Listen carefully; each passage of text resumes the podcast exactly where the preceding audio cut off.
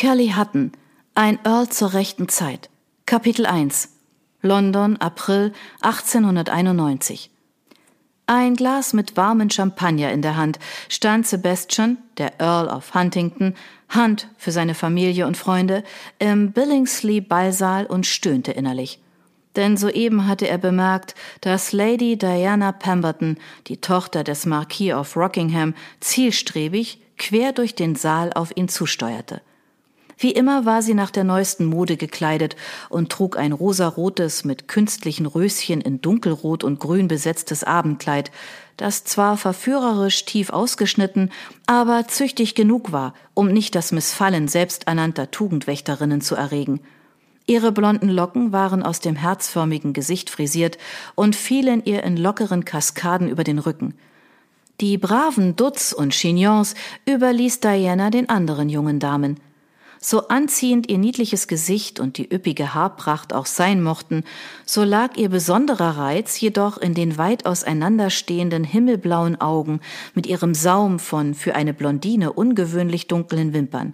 Ein Blick in diese Augen genügte, um Dianas Gedanken zu lesen. An dieser Frau gab es keine Spur von Falschheit oder Koketterie. Zwar war eine schlanke Figur modern, doch Lady Dianas voller Busen und ihr gebärfreudiges Becken ließen die anderen jungen Damen im Vergleich dazu spindeldürr erscheinen. Der sanfte Schwung ihrer Hüften, als sie durch den Saal ging, ließ nichts von der wahren Natur der Frau hinter der spröden äußeren Fassade ahnen. Lady Diana war nämlich alles andere als spröde. Hunt beobachtete sie verstohlen. Wie immer, wenn er sie sah, begann sein Herz stärker zu klopfen und sein Glied regte sich. Ja, spröde war sie wirklich nicht, und ständig geriet sie in Schwierigkeiten. Doch aus irgendeinem Grund waren sein Körper und sein Verstand nicht einer Meinung.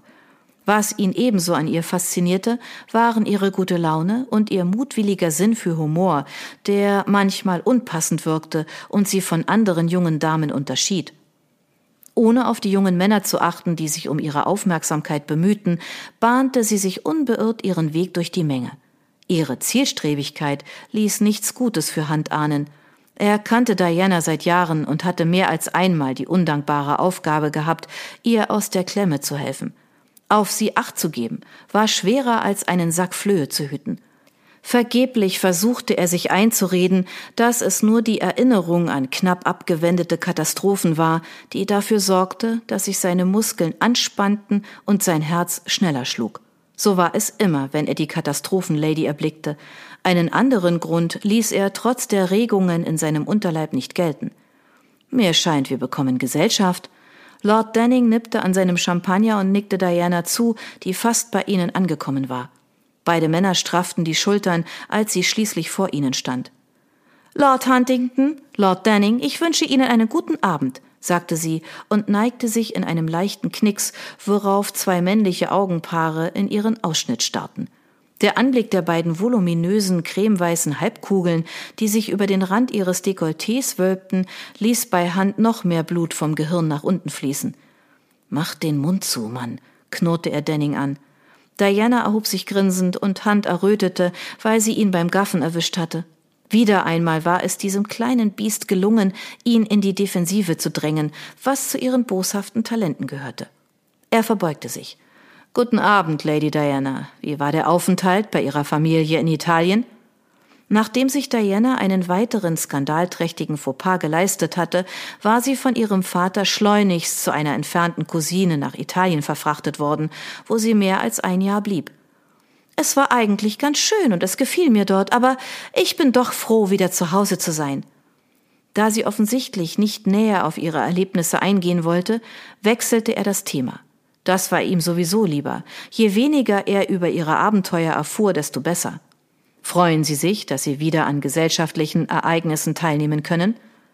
Ihr strahlendes Lächeln raubte ihm förmlich den Atem. Es ist wie immer. Anderer Ballsaal, neues Kleid, neue Gastgeberin. Warum sollte es mir nicht gefallen? Ihr Blick versetzte ihn in Alarmbereitschaft. Immer wieder brachte ihn diese verflixte Frau aus der Fassung, und heute war es nicht anders. Was zum Teufel sollte man auf so eine rätselhafte Bemerkung erwidern? Statt einer schlagfertigen Entgegnung, die sein benebeltes Hirn, vermutlich wegen der Blutleere, nicht zustande brachte, murmelte er nur gequält So so, was mit hochgezogenen Brauen von ihrer und einem Hüsteln von Dennings Seite quittiert wurde. Wenn Sie mich jetzt entschuldigen wollen, Lady Diana, sagte Denning, ich fürchte, ich muss Sie jetzt Ihrer faszinierenden Konversation überlassen, denn gleich beginnt der nächste Tanz und meine Tanzpartnerin erwartet mich. Er machte eine knappe Verbeugung, bevor er zu den ersten Klängen des Walzers davoneilte und Hand seinem Schicksal überließ. Feigling, rief Hand ihm grollend nach. Zahlreiche Paare drängten sich bereits auf der Tanzfläche, als Diana ihm die Hand auf den Arm legte. Tanzt du mit mir, Hand? Er blickte auf sie hinunter, verärgert darüber, welche Gefühle sie in ihm auslöste. Diese blauen Augen blickten so trügerisch unschuldig, Dabei war er überzeugt davon, dass sie im körperlichen Sinne so unschuldig war, wie es einer unverheirateten Dame geziemte. Doch abgesehen davon stellte sie ein Problem dar, das man so schnell nicht wieder los wurde. Er wäre am liebsten so weit fortgerannt wie nur möglich. Doch erst nachdem er ihren verführerischen Körper dicht an sich gepresst hätte, um ihr zu zeigen, dass es hier nach seinem und nicht nach ihrem Kopf ging. Dabei hätte er sie nicht als einen Menschen bezeichnet, der andere zu beeinflussen versuchte. Dazu war sie im Grunde zu nett. Dennoch brachte sie ihn immer wieder dazu, Dinge zu tun, die er eigentlich nicht wollte. Er mochte noch so tüchtig in der Verwaltung seiner Güter und ein mitreißender Redner im Parlament sein.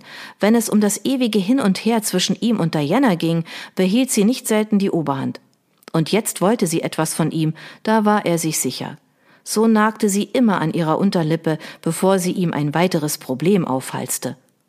Es störte ihn, dass er sie so gut kannte, denn das bedeutete, sie kannte ihn ebenso gut. Der Tanz würde ihr Gelegenheit geben, ihn in einen ihrer Umtriebe hineinzuziehen, darin bestand kein Zweifel. Warum er sich immer wieder bemüßigt fühlte, sie zu retten, war ihm selbst ein Rätsel. Schließlich waren sie keine Kinder mehr, doch noch immer kam sie zu ihm gelaufen, weil sie wusste, dass er sie niemals im Stich lassen würde. Er hatte ein friedliches Jahr verbracht, während sich Diana bei ihren Verwandten in Italien aufhielt und ein wenig zur Ruhe kam. Ihre Verbannung aus den vornehmen Londoner Kreisen hatte ihm viele ungestörte Nächte und ein geregeltes Leben beschert. In den Wochen seit ihrer Rückkehr war es ihm gelungen, ihr aus dem Weg zu gehen. Das mochte unhöflich gewesen sein, er hätte wenigstens einmal bei ihr vorsprechen sollen, aber sein Selbsterhaltungstrieb war nun einmal stark ausgeprägt. Sei es nun, dass er nicht wieder in eine Katastrophe verwickelt werden oder einfach eine Zeit lang nicht über seine Gefühle für Diana hätte nachdenken wollen, letzten Endes musste er zugeben, dass er das Mädchen vermisst hatte. Doch als er jetzt ihr verschmitztes Lächeln und ihr neckisches Gehabe bemerkte, wusste er, dass sie ihn wieder einmal um Hilfe bitten würde. Und das erinnerte ihn daran, warum er sich seit ihrer Rückkehr nicht bei Diana gemeldet hatte. Außerdem war er mit sich selbst beschäftigt gewesen.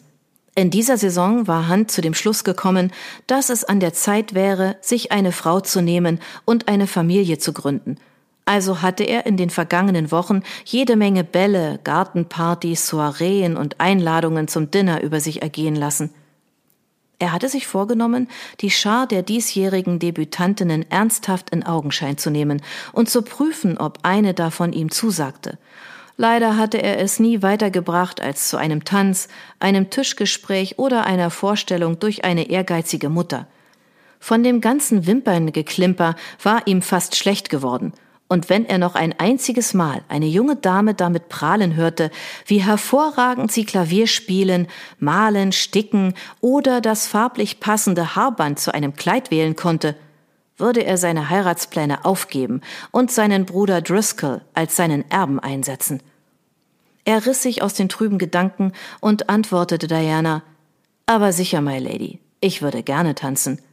Grinsend nahm sie seinen Arm und ließ sich von ihm auf die Tanzfläche führen. Du bist kein guter Lügner, Hand. Deinem Gesichtsausdruck nach zu urteilen, würdest du lieber auf den Nägeln kauen, als mit mir zu tanzen. Das nun gerade nicht, aber auf jeden Fall würde er lieber mit dem Kopf gegen die Wand rennen. Als er sie in die Arme nahm, spürte er wieder diesen Schauder, wie so oft, wenn er Diana nahe war. Es war wie ein elektrischer Schlag. Ihr weicher Körper, der geheimnisvolle, moschusartige Duft, der ganz und gar zu ihr gehörte, und das fröhliche Funkeln in ihren blauen Augen, als wüsste sie genau, welche Wirkung sie auf ihn ausübte, all das trug zu seinem Unbehagen bei. Er wollte weder wissen, woran das lag, noch darüber nachdenken. Stattdessen schob er den Gedanken in den hintersten Winkel seines Gehirns. Das Letzte, was ihm im Leben noch gefehlt hatte, war es, sich zu Diana hingezogen zu fühlen oder, Gott bewahre, eine lebenslange Verbindung mit ihr einzugehen. Ich habe gehofft, du würdest dich nach meiner Rückkehr aus Italien bei mir melden. Sie betrachtete ihn mit heiterem Blick, während sie eine komplizierte Drehung vollführten. Mürrisches Schmollen sah Lady Diana nicht ähnlich. Sie war immer gerade heraus. Anstatt die Stirn zu runzeln, lachte sie ihn an, höchstwahrscheinlich, weil sie den Grund für seine Zurückhaltung kannte. Trotz der lauten Musik und des Stimmengewirrs im Saal konnte er ihre wohltönende Stimme gut verstehen. Sie umgab ihn wie warmer Honig. Unwillkürlich musste er daran denken, ob ihr Mund wohl auch so schmeckte. Doch sofort schüttelte er den Gedanken ab. Wenn es um Diana ging, war es immer das Beste, auf der Hut zu sein und sich nicht von ihren Reizen ablenken zu lassen. Bevor er sich eine Antwort zurechtlegen konnte, wechselte sie schon das Thema und fragte, Besuchst du mich morgen Nachmittag in meinem Stadthaus, sagen wir gegen zwei? Er wusste genau, was jetzt kam. Was hast du jetzt wieder angestellt, mein liebes Mädchen? Sie war doch tatsächlich so dreist, entrüstet das Kind zu recken und von oben herab zu antworten, ich habe keine Ahnung, was du meinst. Wenn er nicht so besorgt darüber gewesen wäre, was ihre jüngste Eskapade für ihn bedeutete, hätte er über ihre rechtschaffene Empörung gelacht. So vergesslich konnte sie doch wohl nicht sein. Er hob hochmütig eine Braue. Angesichts Ihrer Geschichte, my Lady, ist meine Frage leider angemessen. Sie seufzte, während er sie an sich zog und mit ihr einen Schwenk vollführte, um einen Zusammenstoß mit Lord und Lady Hanson zu vermeiden. Danach fiel es ihm schwer, sie wieder ein wenig loszulassen. Sie schaute ihn nur an, doch ihre sanft geröteten Wangen verrieten ihm, dass auch sie ihre besondere Nähe gespürt hatte. Kommst du nun oder nicht? Da half kein Zaudern mehr, denn wenn es um eine Bitte ging, war Diana wie ein Hund mit einem Knochen. Sie ließ nicht locker. Selbstverständlich. Es wäre mir eine Ehre, dich zu besuchen und dir zu Diensten zu sein. Lügner, dachte er, lieber würdest du dich mit einer rostigen Klinge rasieren. Als sie grinste, läuteten bei ihm alle Alarmglocken. Vielleicht lag es an ihrer langen Abwesenheit, aber seit Diana wieder in der Stadt war, hatte sie mehr innere Konflikte in ihm ausgelöst als in all den Jahren, in denen sie sich schon kannten. Und das war ein beängstigender Gedanke. Danke, sagte sie lächelnd und nickte mit dem Kopf. Den Rest des Tanzes verbrachten sie mit dem üblichen banalen Geplauder. Danach verbeugte er sich. Einen angenehmen Abend noch, my Lady. Sie tippte ihm leicht mit ihrem Fächer auf den Arm. Dasselbe wünsche ich Ihnen, my Lord. Ich freue mich auf Ihren Besuch. Auf dem Weg zu ihrer Gesellschafterin schlängelte Diana sich durch die Menge, als wüsste sie, dass sein Blick jeder Bewegung ihrer entzückenden Hüften folgte. Verdammt nochmal, worauf hatte er sich jetzt schon wieder eingelassen?